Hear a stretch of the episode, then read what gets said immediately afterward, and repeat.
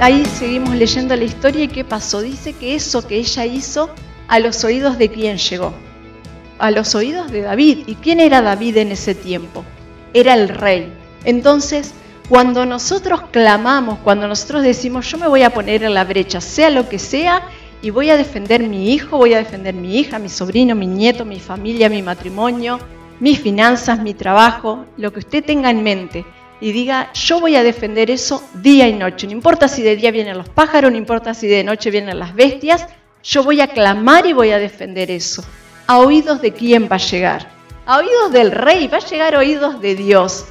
Y qué importante eso. No importa lo complicado que puedan estar las cosas, no importa lo muerto que pueda estar la situación. Puedo clamar, puedo estar ahí y decir, en algún momento el rey se tiene que enterar.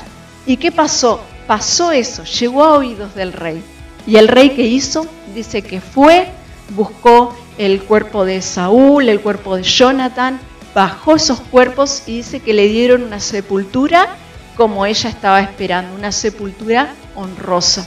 ¿Y qué pasa también ahí? Dice que Dios interviene con la lluvia que ellos estaban esperando. Dice que había pasado tres años donde había hambre en la tierra.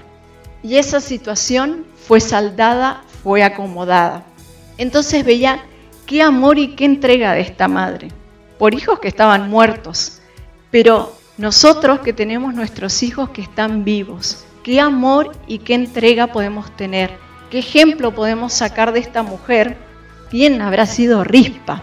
Y yo le dije que el, el nombre de ella, ¿qué significaba? Carbón encendido. Y qué bueno que nuestro carbón esté encendido. ¿Qué significa eso? Que mi espíritu esté encendido, que esté conectado con Dios. Ella era fiel a ese nombre porque vemos esa actitud, vemos esa lucha. Pienso que hasta su vida habrá estado en peligro muchas veces, porque los animales que venían en la noche para comer esos cuerpos, pienso que quizás hasta ella la habían atacado. Y muchas veces nosotros también vamos a ser atacados cuando nos pongamos en la brecha, cuando digamos, yo voy a encender mi carbón, voy a clamar por esta situación y no es que la situación va a ser color de rosas. Muchas veces va a ser quizás peor a como veníamos viviendo y vamos a decir, al final me pongo a buscar del Señor y se me complica la cosa. Y sí se complica la cosa, porque esas aves, porque esos animales, me imagino que también atacaban a esa mujer. Entonces, carbón encendido.